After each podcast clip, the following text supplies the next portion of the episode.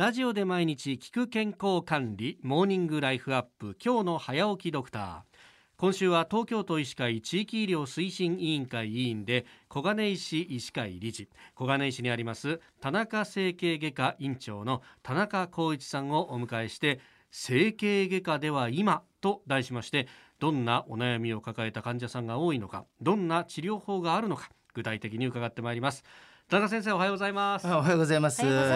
ろしくお願いいたします。さああの今朝のテーマは骨粗鬆症。これ名前はねもうだいぶ浸透したという感じですが、はい、これどうなんですか？全国で見ると患者さんの数ってどのぐらいいらっしゃるんですか、はい、いや結構多いんですよね。はい。えー、っと男性でだいたい300万人、うん、女性で980万人、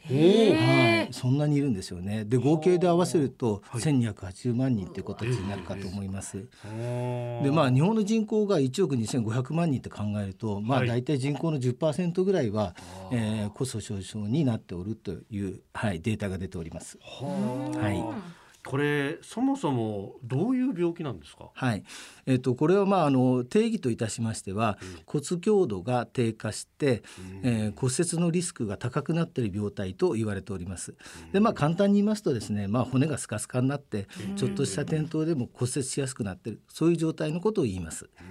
はい。まあ、これね、まあ、原因もいろいろあると思いますけれどもこの男女差がこれだけ激しいというのはどういう原因がはい、一番大きいのはあの高齢の女性で、えー、閉経後女性ホルモンが低下している。これが一番大きな要素になっております。はい、その他あのリスクファクターとして知られているのは、お酒の飲み過ぎとかタバコの吸い過ぎとかこの辺は男性もあの気をつけていただいて、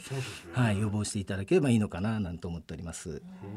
骨粗鬆症になるその原因っていうのはどういったことが他に挙げられるんでしょうか？はい、あのそれとあとまあ栄養不足と、えー、運動不足になってくるかなと思います。はい、運動不足もなんですね。運動不足もそうです。はい。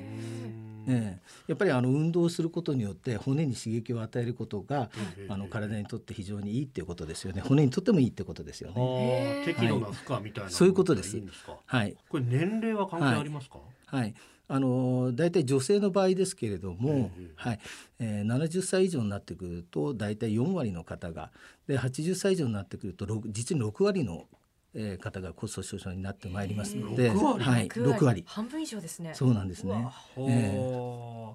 これ、はい、まあ、あの80代で6割っていうふうにね思うとぜひなんか予防したりとか、えー、事前に知りたいと思うんですけど、はいはい、自覚症状みたいなものってあるんですか、ええ、それがあの自覚症状がないということがこれが問題なんですね。はい、じあの骨粗鬆症自体は痛みも何も伴いませんので、はい、ただ年とともに、えー、背骨腰骨が、えー、潰れて圧迫骨折を起こしてなんか背が縮んだなとか腰が曲がってきちゃったかなととかって、あと、まあ、骨折を起こしてですねもしかしたら骨粗鬆症かもしれないということで検査を受けて初めて分かるケースが非常に多いんですね。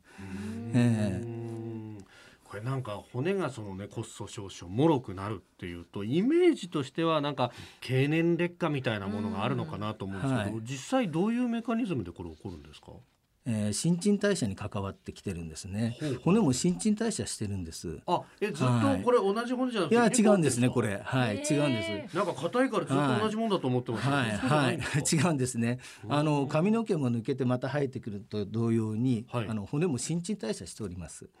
はい。で古くなった骨は脆くなってくるので、えっ、ー、とこれが新しい骨と入れ替わります。で、えっ、ー、と入れ替わるときに、はい、えー、脆くなった骨は骨を壊す破骨細胞この細胞によって骨は一旦壊されて